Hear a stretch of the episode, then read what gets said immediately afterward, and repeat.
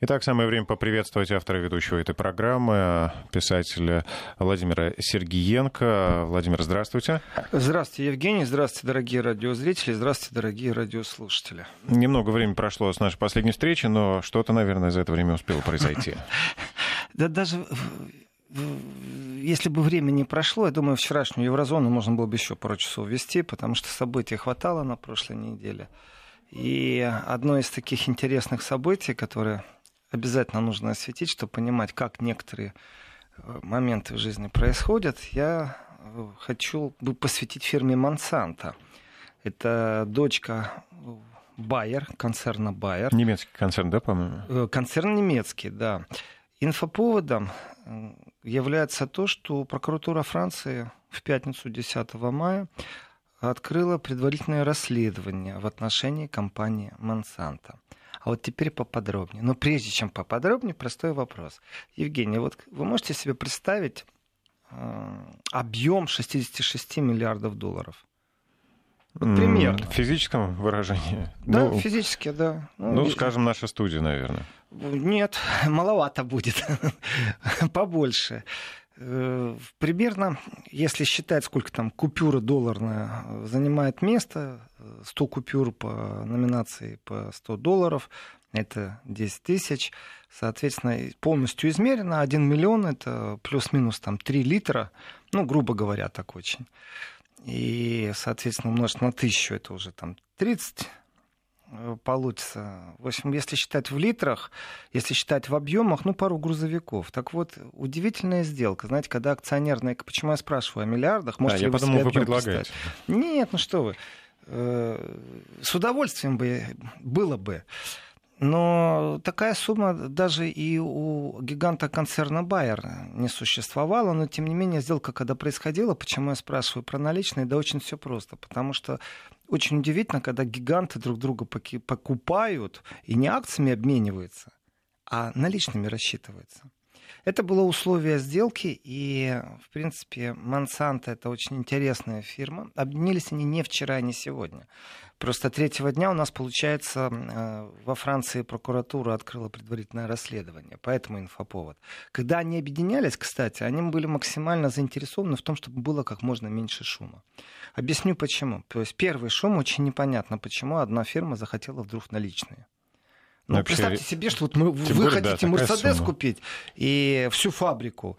И вам говорят, да, конечно, но не у нотариуса подписали документы при свидетельстве других нотариусов, не в банках какие-то обмены, а наличными отдайте. Очень странная вещь. А почему они не очень сильно пиарили эту сделку? Притом с двух сторон. А, они долго над ней работали, как бы атака на фирмы подобного рода, она продолжалась и продолжается, и будет продолжаться по всей планете. Почему? Потому что Monsanto это фирма, которая имеет очень специфику жанра, очень такую определенную. Она занимается, э, в принципе, поставками всего, что связано с сельским хозяйством, но акцент все-таки это на зернах, которые ГМО, генетическая манипуляция про них существует, а также вот эти вот сульфаты, глифосфаты, все, что убивает сорняки. Э, почему вообще считается это выгодный бизнес? Ну, плюс-минус считается, что на планете там, к 2050 году при любом развитии событий, ну, только чтобы Третья мировая не состоялась, нужно будет накормить еще как минимум 3 миллиарда людей. Соответственно, сельская хозяйственная продукция – это в любом случае хорошая инвестиция. Но вот почему именно здесь и почему именно э, фирма Bayer и почему они старались скрыть определенные передвижения в этом? Не потому, что китайцы за ними охотились, а потому, что у фирмы Monsanto очень специфическая э, такая репутация – в этой репутации огромное количество, ну, не правозащитников в данном случае, защитников человечества на то, что они могут потреблять товары, которые генетически не манипулированы. Это очень специфический разговор. Ну, вот посадите двух ученых напротив друг друга, отстаивающих разные точки зрения, вы поймете, что политики между собой могут договориться. А вот ученые, отстаивающие разные взгляды, это нереально, чтобы они договорились. И вот в этом отношении Монсанто конечно, с продуктами ГМО это большое нарекание, и те, кто исповедует жизнь без ГМО, конечно же, претензии выставляли в большом большом количестве, но это только начало айсберга. То есть разговоры о кузнечиках, у которых сводят челюсти, поэтому они не могут, у саранчи, поэтому они не могут кукурузу есть там, или посадки картофеля, колорадский жук не ест, потому что у него челюсть просто сводит. А почему сводит? Да потому что вот там ГМО, и это, это из, из области мифов, конечно. А если не из области мифов, то претензия шла не к тому, что мир ГМО не исследован, а претензия все-таки к Монтану идет к тому, что то, как они убивают сорняки, а нужно не забывать, что эта фирма очень известна. Это лидер мирового рынка по продажу не только вот геномодифицированных семян, а еще раз, семена — это хорошая инвестиция. Не все страны имеют семена. Многие закупают это, потому что не в состоянии сами организовать производство тех семян, которые дают сходу и кормят страну или действительно как э, есть черный бизнес, ну, в смысле нефть, там, вот есть еще и пшеничный. Это очень такие вещи перспективные, если смотреть вперед, у кого просто не есть такой земля. благородный бизнес такой. Конечно, а кто в горах живет, а кто на островах живет. Знаете как, у кого поля есть, вот в будущем очень даже спокойно может жить. И еще, еще не забываем, у кого еще леса есть. Тоже такой важный момент. И газ. И тогда живем спокойно. Так вот, глифосат, э, он широко используется в России, вот чтобы российским радиослушателям и радиозрителям было интересно и понятно. Это средство борьбы с сорняками. Э, марка вроде бы Roundup, Глифор, Торнадо, Ураган. Э, и вот вопрос по поводу глифосата, по поводу борьбы с сорняками. Вот здесь-то и начинается проблема с Монсанто. Э, дело в том, что количество исков по Монсанто вообще на планете, оно зашкаливающее. Зашкаливающее, потому что в американских судах находится больше 13 тысяч исков против Монсанто.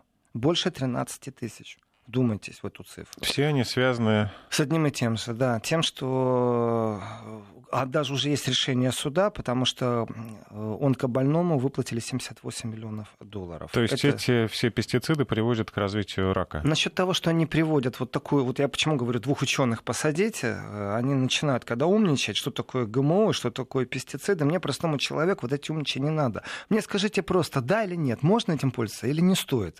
Или подождем лет 10, когда будет окончание вот в этом споре научном, или решение судов, которые на основании научных споров примет какое-то решение. Я не разбираюсь в этом. Мне нужна четкая команда, да или нет. И я в данном случае смотрю на иски в США. Если э, в Калифорнии суд обязал Монстана выплатить э, пострадавшим 78 миллионов, говорит о том, что значит, суд признал что действительно продукция Монсанто как-то воздействует, э, как-то она Э, в значительной степени э, содействует развитию болезни. И если она содействует, вот слова, видите, я нейтральные подбираю, содействует развитию болезни, потому что фирма, которая 66 миллиардов за нее заплатили наличными, вы представляете, какая у нее армия адвокатов? По всему миру. Ну, если Порвут там 13 просто. тысяч исков только в США. Ну, вот пусть они этим и занимаются в США. А вот что касается нас, я все-таки с акцентом на Европу. Это еврозона. И это я издалека начинаю по поводу следствия. Дело в том, что действительно в момент объединения поглощения, когда Байер поглощал Монсанто, разговоры шли вот о чем. На уровне теории заговора здесь очень интересный момент.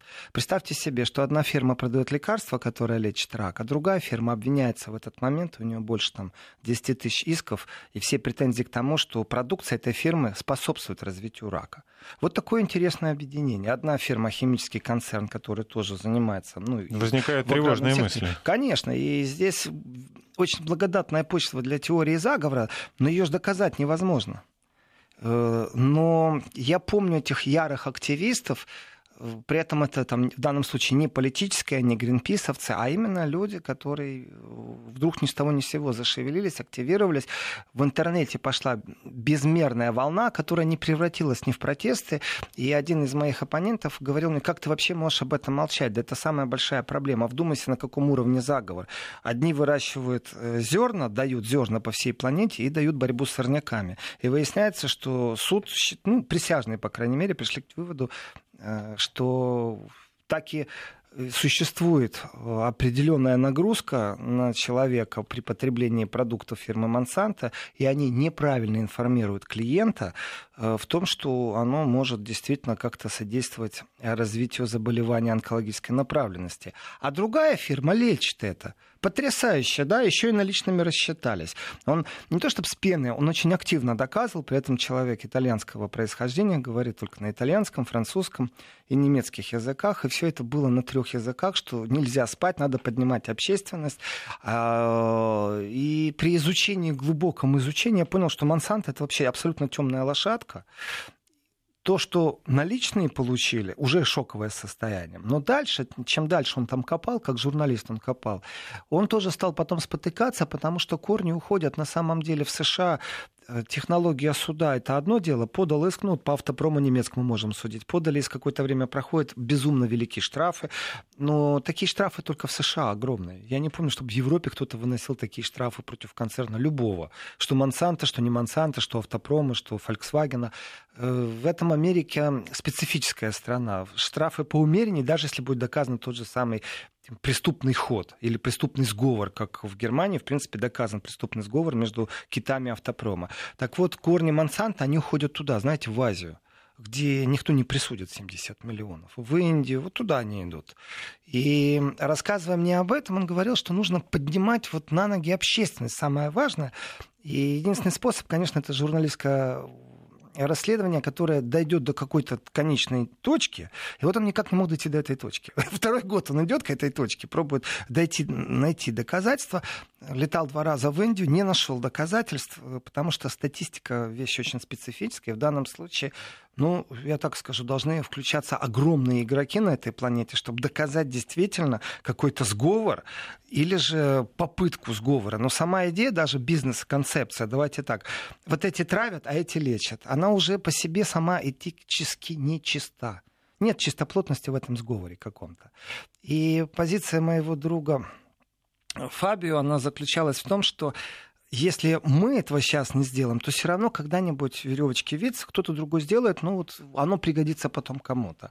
Сейчас же во Франции началось расследование. Э, это, конечно же, скажем так, первый шаг только. Понятно, у нас нет приговора, ни в чем нельзя обвинять. Ну, а повод для расследования именно... Э, нет, нет, специфика вообще другая. Э, при этом аж не верится, когда глазам, когда читаешь, в чем сейчас обвиняют. Вообще нет разговора ни о ГМО, ни о сговоре, ни о том, что эти глифосфаты как-то влияют. Вообще ни одного. Значит, э, после того, как Монсанто в 2018 году перешла, в принципе, стала дочкой Байер, то, конечно же, практически изначально правоохранительные органы проявляют интерес вот не на уровне э, сговора, о котором я говорю теоретики, а вот, законности сделки. Законности сделки Еврокомиссия разрешила. Это тоже такой момент очень специфический был, потому что, э, давайте так, ну, одно дело кухонный разговор, а другое дело так по-взрослому сесть и сказать, слушайте, а давайте перепроверим, что-то здесь не то. Но, тем не менее, официальное разрешение было на эту сделку, то есть они прошли инстанцию официальной сделки. Но э, Уничтожение сорняков и гербицид глифосата вещь такая в Европе очень специфическая. Эти разговоры постоянно присутствуют. И если посмотреть правде в глаза, сейчас мы подойдем спокойно, почему Франция расследует это дело. Давайте так.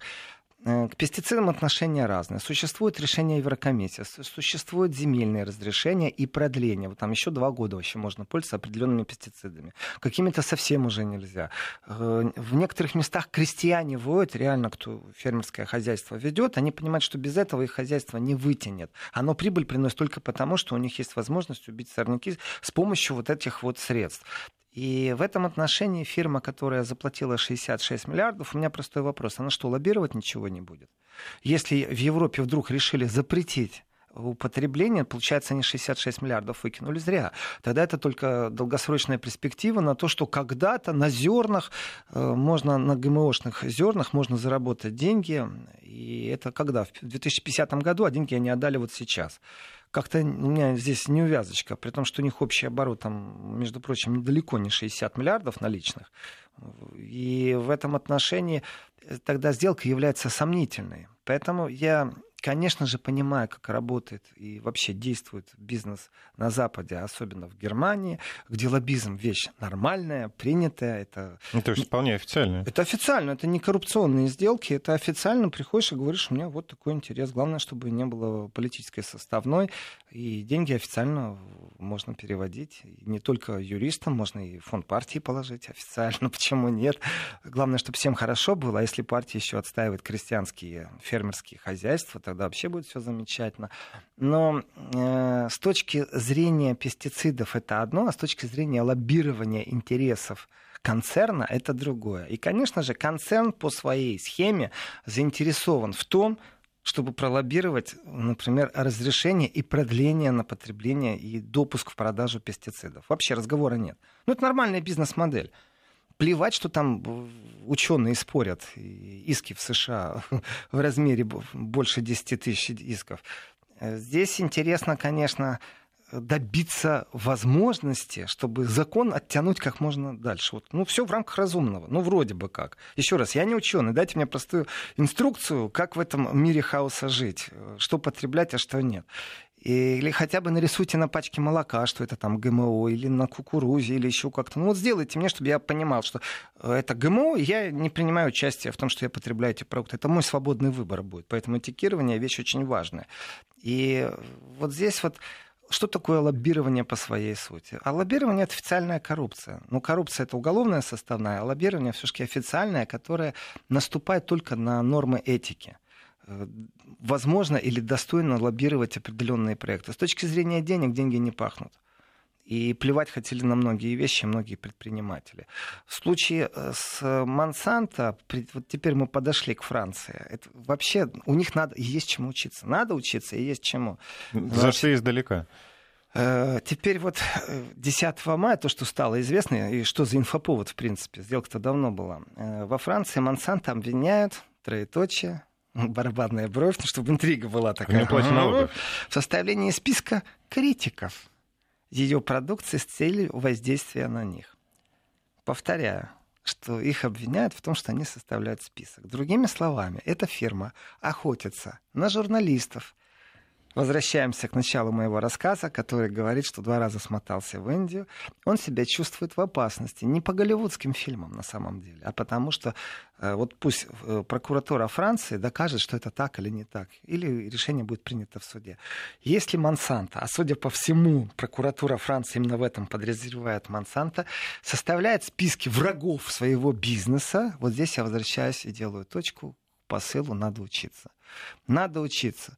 Вот э, не перестаю говорить. Вчера мы уже эфир закончили, а смс все еще приходили, в том числе из Европы. И одна из смс была, я не понял, за кого голосовать, спрашивал наш или радиослушатель, или наш радиозритель. Голосуйте, конечно, за того, кого вы считаете нужным.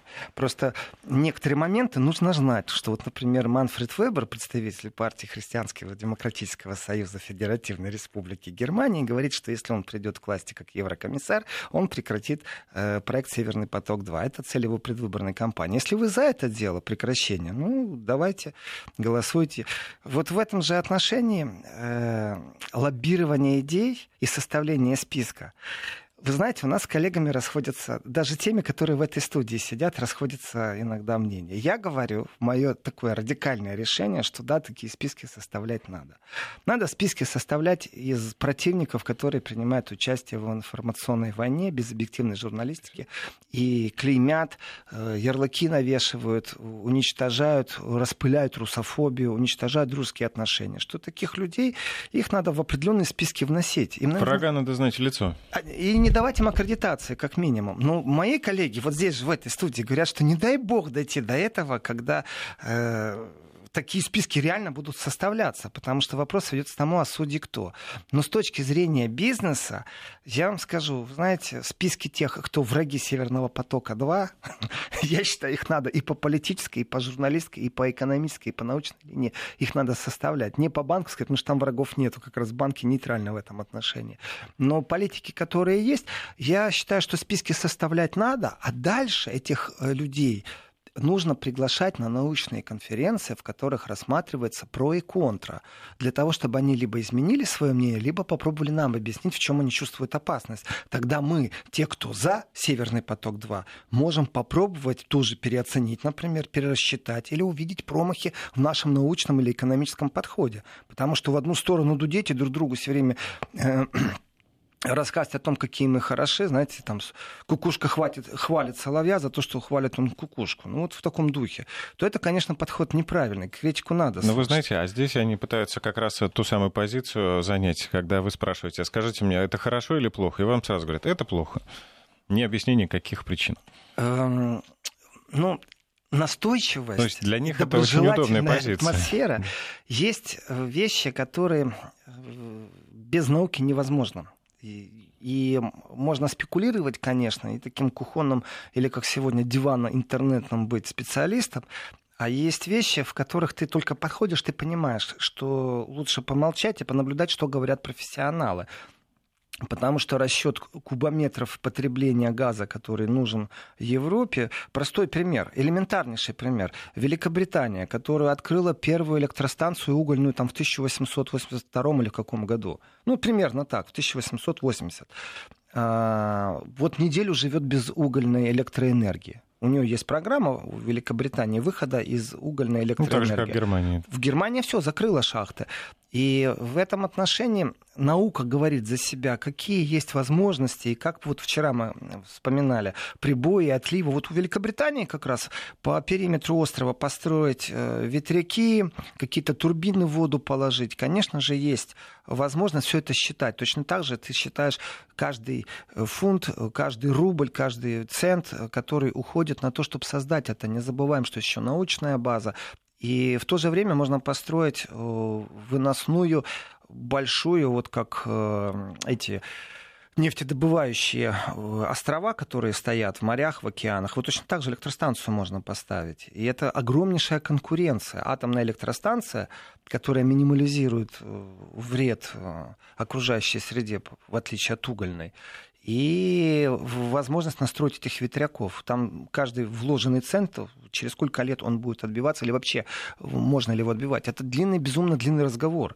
Точно так же, как и с газом. Если Германия вышла из э, угольной промышленности, а электроэнергию она собирается потреблять больше, если уже на автобанах есть эти куски, в которых грузовики пробуют как троллейбусы подключиться рогами э, к электропроводке, чтобы ехать без выхлопных газов, звучит все красиво. Где электроэнергию будете брать? И здесь без науки, без научного подхода разговор со стороны является простой спекуляцией.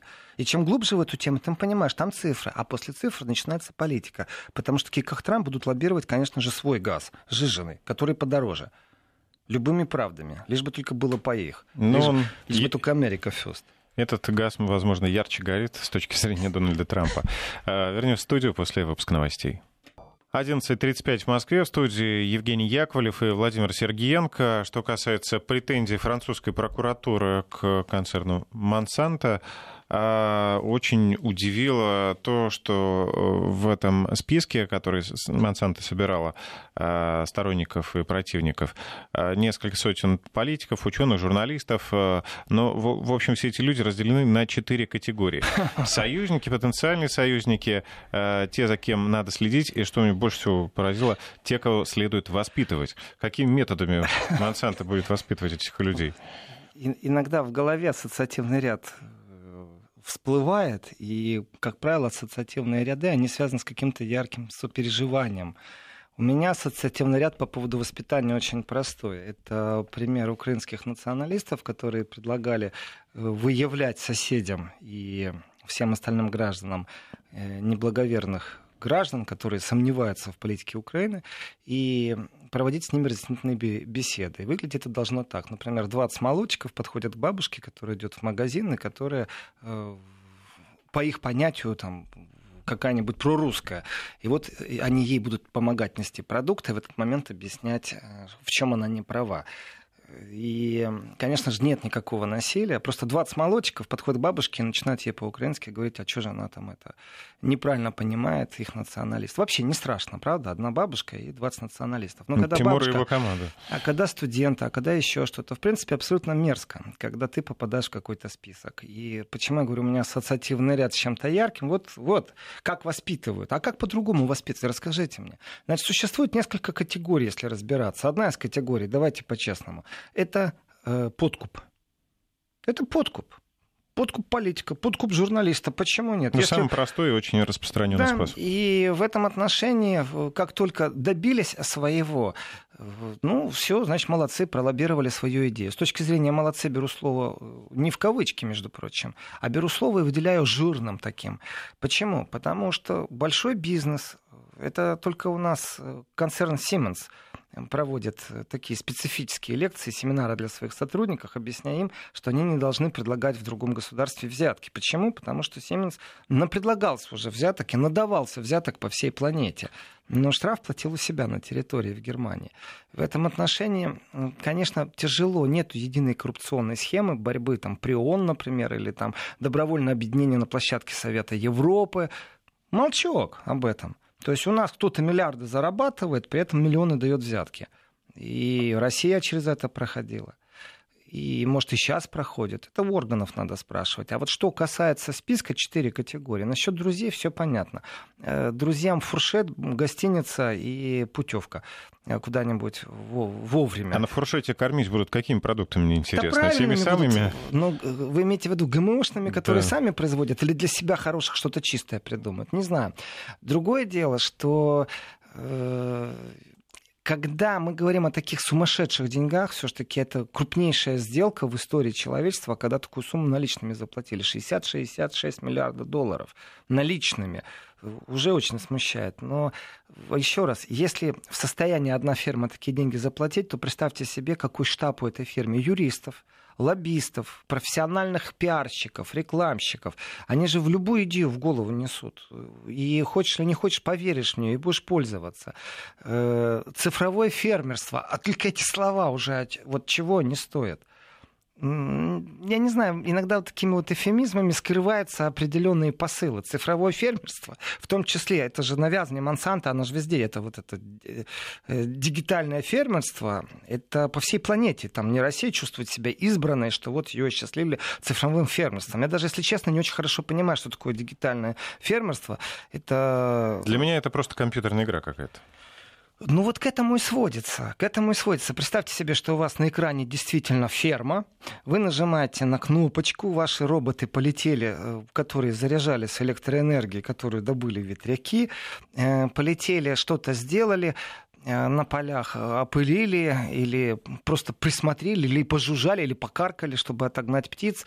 Но это хорошее развитие сюжета, если вы просто сидите перед компьютерным экраном, и у вас вся робототехника задействована. Это где-то, может, в будущем такое будет. А сегодня это навязывание определенных программ, определенных условий, определенной индустрии, тебя подсоединяют, подключают к чему-то. И когда мне говорят, что качество урожая с минимальным вредом для экологии, я говорю, ребята, я вам верю. Разберитесь, пожалуйста, в Калифорнии, вот с теми, кто вам там 10 тысяч исков дал. Вы там один раз заплатили 70 миллионов, даже больше, за то, что вас признали э, в определенном процессе присяжно виноваты, за то, что ваша продукция э, как-то способствует развитию алкоголических проблем. Вот разберитесь с Америкой. Мне не надо навязывать рекламные трюки. Я щепетильно к этому отношусь, не люблю рекламные трюки. Но ведь огромное количество людей будет покупать просто дешевые продукты. Это тоже правда жизни. А, в магазин в Лейпциге продуктов, которые э, скоро закончат свой срок годности, есть такой магазин, куда свозят все. Там полки пустые, там все сметают, потому что дешево. И человек потребляет очень часто, потому что дешево, а не потому, что он такой глубоко осознанный. Знаете, эти тоже новения моды, э, биопродукты, а биопродукты это что значит тоже? Ну, их вот... предпочитают единицы, конечно. Магазины цветут. Потому что стоит это дорого. Стоит дорого. И вот здесь большая разница. Стоит дорого, но это не всегда здорово и полезно. Потому что за этим может стоять то, что неизвестно еще. Вот э, в Германии еще нет следствия, во Франции есть следствие. И непосредственно связано с тем, что по разному законодательству смотрит на лоббирование. Вот мне неприятно, что мой друг может быть в списках тех, кто скептически относится к э, продукции Монсанто. Вот мне правда неприятно. Он абсолютно такой э, честный, э, заточенный на объективность журналист и работает в своей нише, годы работает. То, что он не докопался, это тоже говорит об определенной этике журналистики, не докопался, знаете, вот с пустыми руками. Но он э, в его поисках, он действительно, то, что он нарыл, он, он говорит, кому отдать. Вот сейчас у него есть кому отдать, прокуратуру Франции, то, что он нарыл. В принципе, роботы и робот это очень хорошо, но это глубокое будущее. А сегодня, знаете, у нас компьютеризация без нее, конечно, никак. Э, но, знаете, за красивыми эфемизмами там дигитальная ферма, цифровая ферма, урожай или еще что-то, все равно человеческий фактор будет стоять. И не забываем, страны странам рознь. Одно дело э, страна, в которой каждый кусочек, каждый плоский кусочек засеян рисом, как там Южная Корея. Едешь вдоль этих дорог, там, где не гора, обязательно, э, хоть маленькая площадка разравненная, обязательно будет засеяна рисом. А есть страны, в которых много земли. Есть страны, в которых есть возможность, чтобы дроны прилетали. Но у меня вот мой личный страх. Опять же, разговор науки и человека простого, который этой науки может не понимать или бояться. Будут эти дроны летать. Вот в Голландии, в теплицах, очень часто э, там эти пчелы не выдерживают жизни в теплицах и ульи тоже не выживают. Поэтому существуют такие приборы, знаете, как ручная бетономешалка, только на ней наматан поролон там, э, с каким-то пухом искусственным. Это автоматические опылители. И э, автоматические опылители, они ходят. У них пчел нету. В Германии пчелы вымирают. Э, это проблема экологов, опять же. И баланс, может быть, дроны летать и будут, но если при этом птицы не будут летать, мне это грустно будет. Я бы хотел все-таки, чтобы на Земле были не дроны, а птицы. И в этом отношении дигитализации в фермерском хозяйстве присмотр и присмотр нужен. Потому что большой бизнес заинтересован в продаже и навязывании вам не инвентаря в виде комбайна и в виде трактора, э, который долго будет служить, только ножи меняйте, шестеренки и масло, а именно в, в том, чтобы вы покупали новые технологии постоянно постоянно. И здесь большой концерн, если его государство не ограничит, они сожрут все, и птиц, и, и насекомых, и пчел, дай им только волю. И в этом отношении я считаю так, нужно присматриваться не к концернам, которые это лоббируют, а к тому еще и как они это делают. Если у них есть список друзей, я понимаю, что у них он есть, но вот список врагов. Вот здесь, честно говорю, надо учиться журналисты, люди науки, политики, на четыре категории. При этом я верю, что спецслужбы этим и занимаются. Меня даже убеждать этим не надо. Э, кто может помочь лоббированию какого-то проекта? Я думаю, китайцы точно так же делят на определенные категории политиков, бизнесменов, э, людей науки. Мне кажется, еще достаточно важный момент в этом списке, кого здесь больше, э, друзей или врагов? У нас сейчас Блямс. Сейчас Блямс, да, и потом мы вернемся в студию. Вести ФМ. Ну, вот я продолжу по поводу дигитализации. Это в Европе тоже об этом много говорится. Э, один из примеров, это опять же, вот, э, не просто там Калифорнийский суд по Монтамо принимал какое-то решение. Э, вот один из калифорнийских винзаводов, сейчас рекламы уже не будет, и антирекламы тоже, разработал вместе с айтишной компанией систему, по которой полностью вот все умно, все дигитализировано, то есть ирригация. Значит, система учитывает данные э, с виноградников, ну, датчики на виноградниках стоят, э, спутниковые снимки, прогноз погоды, уже заманчиво, правда? Ну, То есть ничего делать не надо, все подключено автоматически. Я видел эти шкафы. Мечта любого винодела. Э, полностью, там и солнце еще искусственное включается внутри. Это голландская система. И э, закрыл шкаф, подключил к воде или к электричеству, через, э, открыл через 6 месяцев, а у тебя там заросли, притом легкого наркотика. И официально продается, вот заказывай, там, выращивай в личных целях. Вот он Запад, реальная ситуация. Вот она дигитализация. Там никакой дигитализации нет на самом деле. Там абсолютно э, такие ГМОшные семена, которые вырастут в любых условиях. Там земля удобрена неимоверно, непонятно чем искусственное солнце и вода, электроэнергия. Все. Именно благодаря этим шкафам э, в Польше были облавы, и борьба с наркотиками была очень хорошо и на достойном уровне приведена к такому ну, хорошему финалу. Почему? Потому что потребление электроэнергии вырастает в разы. И вот так вот польские полицейские ловили этих наркодилеров. Ну, может быть, там человек майнил биткоины и тратил Мо- деньги на ферму. Может и так, может и так. Вот полиция придет и да. проверит. А что касается вот этих вот программ полива, нужна ли дигитализация, вы знаете, ну, может быть, действительно все так и должно быть. Ну, воду подвели, э, снимки с космоса, не знаю, зачем они нужны, прогноз по погоды, который будет постоянно э, обманывать, ну, в принципе, датчики засуха Земли, конечно же, могут э, регулироваться, и не надо пешком обходить, замеры делать. Все это нас ждет в будущем, но Эм, насколько действительно сокращают водяные расходы вот эти вот цифровые технологии? Насколько это помощник фермерскому хозяйству? Ну, в рамках разумного, да, конечно же. И это прекрасно, когда у коровы температура поднялась, ветеринар уже выехал, и тебе не надо замечать, потому что чип сообщил. Это все замечательно. Есть одно но.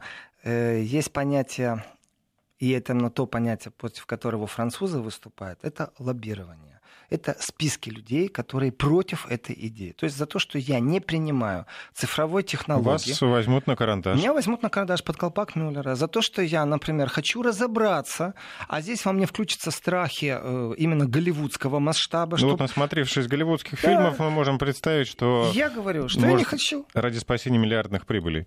Ради спасения миллиардных прибылей, абсолютно правильно. Я не хочу чтобы быть ни в каких списках. Если какая-то компания, и вот здесь я аплодирую французскому французской прокуратуре.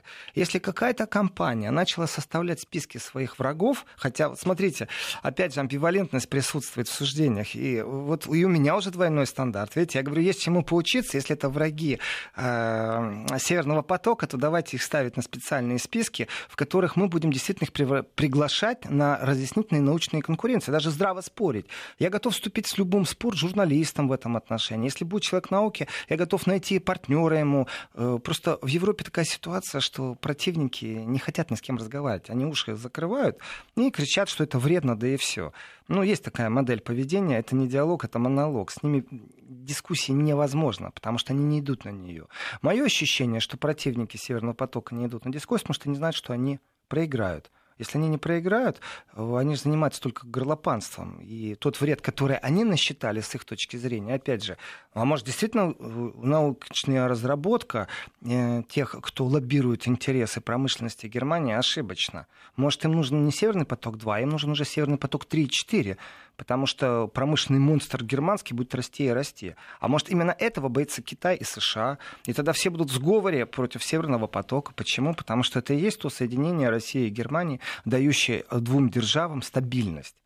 И здесь, вот где политика начинается, а где она заканчивается, вопрос очень специфический. Но давайте правде говорить. Экономически это выгодно. Политически, ну, расскажите мне ваши политические, мировоззренческие э, штучки-дрючки, э, и мы попробуем встретить вас с другими политиками, которые скажут, ну, у нас тоже есть свои интересы. Ведь Трамп же не стесняется сказать, что у него свой интерес. Не стесняется, и мы не стесняемся говорить, что у нас свои интересы. Так что насчет э, дигитального фермерского хозяйства, конечно же, э, нет, тут вопрос еще в том, что если компания реально знает, что ее продукция может привести к смерти тысяч людей от раковых заболеваний, от онкологии, то она должна иметь ответственность и либо прекратить этот выпуск, ну, либо что-то изменить. Вот абсолютно правильно. Не надо заигрываться в фантастику, в научную фантастику. Я понимаю, что в Австралии, по данным 2014 года, вдумайтесь, 2014 год, в Австралии 83% фермеров выращивали зерно, используя ГПС-навигацию на поле. Вот цифра, 83%. Но это не имеет никакого отношения к тому, какое они зерно выращивают. А вот Монсанто э, за такой, знаете, красивой формулой э, дигитализация э, цифровое фермер, фермерское хозяйство, конечно же, скрывает некоторые другие вещи. И те обвинения, которые в начальной стадии присутствовали к Монсанто, что Монсанто э, людей убивает, я цитирую сейчас, не больше, не меньше, а Байер концерн их лечит, в принципе, один из сильнейших концернов именно фармакологии, он, он занимается сельским хозяйством тоже, то сделка очень странная. С точки зрения этики нельзя было разрешать этого. С точки зрения этики, э, к сожалению, невозможно иногда в закон войти. Потому что антимонопольный закон это одно, а как по-другому запретить сделку? Все по-честному. Даже наличные 66 миллиардов, которые Байер передал э, акционерам Монсанто, тоже все по закону было. Все-таки хочется вернуться к этим миллиардам. Ваша точка зрения, зачем нужна была сделка по оплате вот в такой форме? Э, существует запрос первичный на покупку акций. Вот э, вы держатель акций, допустим, стопроцентных. И в вашей акции вот есть то, что я хочу приобрести. Э, и я прихожу к вам и говорю, я вам готов заплатить там тысячу рублей за вашу одну акцию, а вам нужно их продать там тысячу штук, вроде бы как. Вы подумали, подумали, так цифра-то хорошая, тысячу на тысячу, да, миллион получается. Ну, подумали, подумали, взяли паузу дня на два, на три посчитали, что вам нужно посоветоваться со специалистами, сколько действительно стоят ваши акции. И вы этих специалистов наняли. Ваши специалисты вам выставили счет, сколько стоят ваши акции. Они сделали полностью, э, у меня немецкое слово, сейчас гутахтен в голове, экспертизу, независимую экспертизу, сколько стоят ваши акции. Эта экспертиза стоила примерно 20% суммы ваших акций. И того с момента, как я к вам пришел с запросом 1000 рублей за вашу акцию, После того, как вы сделали экспертизу, уже цена выросла на 20%. Хотя ничего не изменилось. Ваша прибыль осталась такая же. Товар ваш тот же самый. Мое желание купить точно такое же. На рынке новых конкурентов не появилось, которые могут дешевле что-то Но дополнительные предложить. расходы Но уже у вас появились провели. дополнительные расходы на 20%. Вот с точки зрения сделки, вот так иногда нужно рассуждать. С точки зрения покупки Монсанто за 66 миллиардов, ее цена с первого предложения, но опять же, это переговоры были секретные, не забываем. Это не так просто, что я к вам пришел и говорю, я вам сейчас дам тысячу рублей. Знаете, сколько набегут сейчас людей, которые вам предложат тысячу рублей за ваши акции? Я не знаю, и вы не знаете. Поэтому, если я уже захочу их купить, то я буду делать это тайно. Но по той информации, которую есть в сети, э, от первичного предложения акции выросли на 40%. Это много, если честно. Даже если сделать независимую экспертизу, то все равно это много. Э, и на рынке не было каких-то таких сильных телодвижений, не было каких-то резких движений. Э, конъюнктура была стабильна. Единственное, что были китайцы. Нужно не забывать. Вот здесь нужно не забывать. Китайцы тоже такие фирмы с удовольствием покупают, которые несут в себе технологии, в том числе и ГМО-технология. Это действительно технология в первую очередь. Насколько она вредна или полезна, это отдельный разговор. Но в этом отношении, конечно, Монсанто, одна из ведущих фирм была и остается на планете. И э, китайцы уступили, скажем, в гонке за покупкой акций, уступили немцам. И сделка, почему наличными, здесь много вопросов. Наличный это значит уход от налогов не больше и не меньше. Э, потому что потом еще же распределение. Ну, странно вообще для западного мира, когда кто-то рассчитывается наличными. Очень много вопросов по этому поводу. Второе, я так скажу. Конечно, для немецкого концерна это сделка века. За 66 миллиардов э, приобрести ведущую технологию в мире по производству не только пестицидов, но и зерен – это, конечно, шаг вперед, это видение того, что действительно в будущем одним из важнейших товаров, кроме дигитализации, понятно, кроме цифровых товаров, которые рынок непонятно куда растет и как растет, все время развивается, и бум на нем еще пару лет останется нестабильный то с точки зрения питания здесь очень четко. Человек будет что-то есть. Он не может программки кушать и игры в интернете а также сферу обеспечения, сферу контроля и все, что связано с цифровым пространством. И здесь дигитализация идет своим путем, а вот э, корм в простом смысле слова. Цифра приходит и уходит, а да, корм остается. И, и килограмм говядины, килограмм свинины или килограмм птицы будет пользоваться спросом, потому что даже килограмм зерна. И здесь поставщики и контролеры этих вещей Э, очень важный момент. Хорошо, что я вспомнил. Вот что мне Фабио рассказывал, мой журналист-друг, что, в принципе, потребляя зерна этого производства, ну, вот этой фирмы Монтама, и пестициды этой фирмы, у тебя все получается. Но как только ты решил другие зерна посадить в ту землю, в которую ты посыпал их удобрениями, у тебя ничего не растет. Просто ничего не растет. То есть только их Э, удобрения и только их зерна. Это уже абсолютная монополия на рынке на самом деле. И, может быть, действительно нет другого выхода. Может, действительно в будущем у всех так будет. И дело не Монсанто. Может, все фирмы э, будут предоставлять одинаковый пакет удобрений. Но он именно настаивал, что и его журналистское расследование сводилось к тому, что после длительного употребления удобрений Монсанто можно вырастить только зерна Монсанто. Вот они такую хитрость сделали на рынке. Вот это ноу-хау, вот это я понимаю. во-первых, отслеживать тех, кто против, а во-вторых, э, наличными деньги брать э, за сделку в размере 66 миллиардов долларов. Хочется пояснить нашему слушателю, никакая компания взятку 60 миллиардов не давала, это была законная сделка. Продолжим в следующем часе.